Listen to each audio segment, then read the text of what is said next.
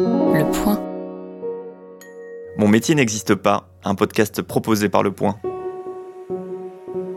Aujourd'hui, j'ai rendez-vous avec Martia.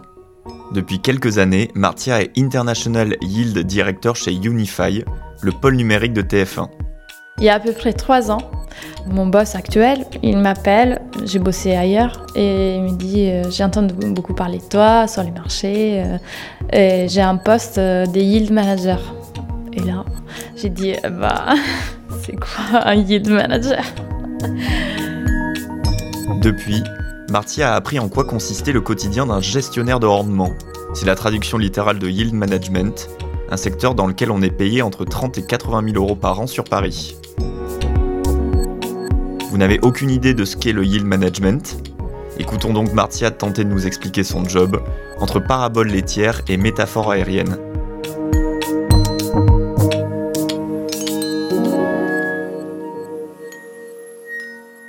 Euh, je m'appelle Martia, euh, j'ai 33 ans et géographiquement je viens d'Italie, j'habite à Paris depuis 7 ans. Et professionnellement, euh, j'ai commencé dans la publicité, du coup il y a 7 ans, en agence publicitaire comme traffic manager. Du coup j'ai programmé des campagnes publicitaires sur des ad serveurs pour plusieurs clients. Euh, ensuite, euh, je suis passée dans le monde programmatique, c'est-à-dire euh, l'achat des publicités à, à, aux enchères. Et j'étais média trader comme un trader en bourse, euh, mais pour la publicité. Du coup, toujours des métiers un peu compliqués à expliquer et depuis deux ans et demi, je travaille comme International Yield Director, c'est difficile à prononcer même pour moi, euh, chez Unify, anciennement groupe au féminin. Et est-ce que tu serais capable de nous résumer en quelques mots ce que fait euh, une International Yield Director de ces journées? Je passe mes journées à essayer euh, d'optimiser les rendements publicitaires des sites web euh, gérés par, les groupes, comme euh, Au Féminin, Marmiton, Doctissimo, les numériques, en agissant sur les prix des différents espaces publicitaires, en agissant sur des innovations technologiques, en améliorant la structure des sites. L'objectif global, c'est de générer le plus de revenus publicitaires possible, tout en gardant, en, étant moins gênant possible pour l'utilisateur. Il y a trois ans, je ne savais pas du tout ce que c'était les yields. C'est un concept qui existe depuis très longtemps, c'est né dans les années 50, mais dans, dans les secteurs euh, du tourisme, dans les hôteliers, euh, dans les avions, dans les trains. Et donc l'idée, c'est euh, de vendre au meilleur prix ou de remplir un hôtel, par exemple, ou un avion euh, au mieux. Et depuis euh, les années 50, qu'est-ce qui a changé? Tout le monde Internet. On fait des achats sur Internet, euh, des, des, tout et des rien. Et donc c'est important de pouvoir optimiser les prix en temps réel. Et tout le monde commence à faire du yield management.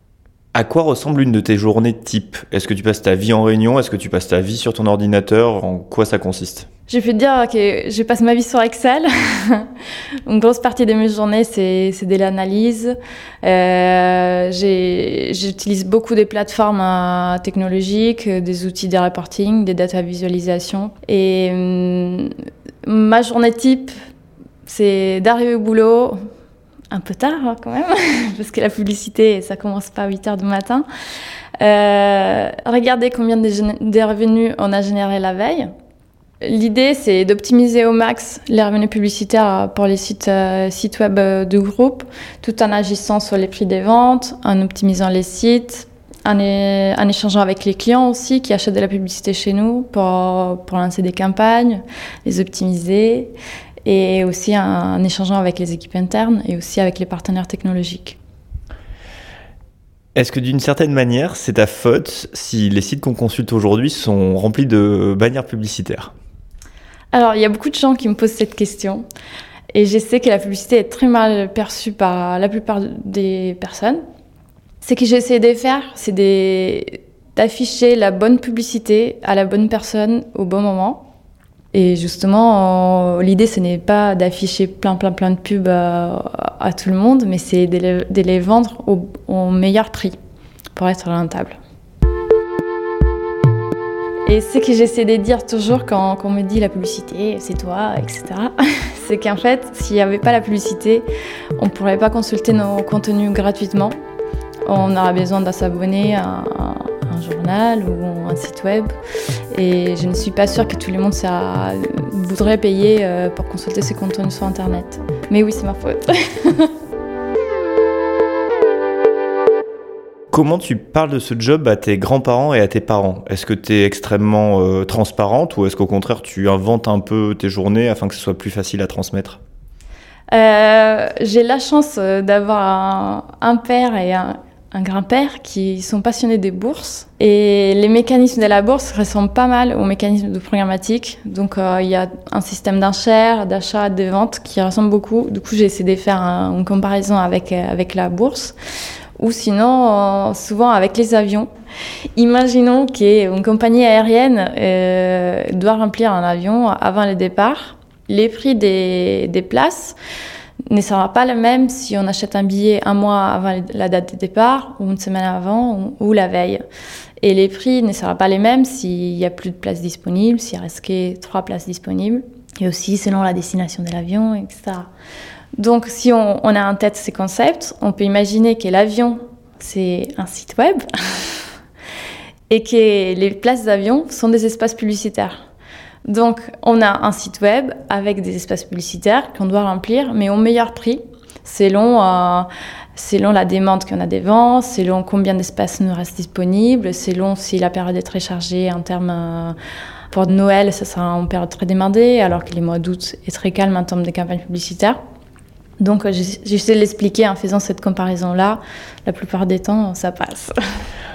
Imaginons que demain, tu croises. Euh, l'enfant d'un ami ou un enfant comme ça dans la rue et qui te demande ce que tu fais de ta vie. Est-ce que tu arriverais à, trouver une solution à cette question? J'ai peut-être un exemple. Imaginons, petit Romain, que tu as faim et tu veux acheter un, yaourt.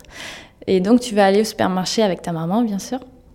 Et tu vois des yaourts euh, dans, les rayons. Euh, les yaourts qui expirent dans deux semaines, il coûtera 1 euro et les yaourts qui expirent demain, il coûtera 50, centimes. Ou par exemple, euh, s'il y a beaucoup de gens qui veulent acheter des yaourts, il y en a très peu, peut coûter même 2 euros. Donc moi, je suis la personne qui change les prix dans les rayons pour les yaourts. Euh, je pense que mon moi enfant serait ravi de cette réponse et pourrait à peu près comprendre le concept, donc je te félicite pour cette réponse. Question classique que je pose à tous les gens que j'interviewe, qu'est-ce que tu aimes le moins dans ton travail? Alors, j'aime beaucoup mon travail. du coup, c'est difficile à trouver un point négatif. Euh, ce que j'aime les moins, c'est qu'on dépend beaucoup du rythme euh, du marché. C'est-à-dire qu'il y a des périodes très très chargées où on a des journées très intenses, euh, c'est très speed. Euh, je passe beaucoup de temps en réunion, mais aussi beaucoup de temps euh, à faire de l'opérationnel. Et ça peut être fatigant. Et ça s'enchaîne avec des périodes très creuses, par exemple l'été, où ces pics d'adrénaline, ils descendent. Ça, c'est peut-être ce que j'aime les moins. Question à laquelle tu t'attends. Qu'est-ce que tu aimes le plus dans ce travail? Qu'est-ce que j'aime le plus C'est l'innovation technologique. J'apprends tous les jours et je continue à apprendre. J'ai fait ce travail depuis deux ans et demi et je je m'ennuie pas, chose qui m'est arrivée dans le passé. Et, et j'ai travaillé sur une dimension internationale. Et je parle euh, italien, français, euh, anglais presque tous les jours avec mes collègues euh, qui sont, sont dans les différents pays. Et j'ai aussi l'occasion d'aller les visiter à peu près une fois par mois à Milan, à Londres ou à Madrid. En tant qu'Italienne travaillant dans une boîte, disons, basée à Paris avec des bureaux dans d'autres pays, comment tu juges euh, l'état d'esprit, la façon de travailler en France, euh, le cadre de travail, l'atmosphère, euh, les différents process qui sont à l'œuvre en France spécifiquement?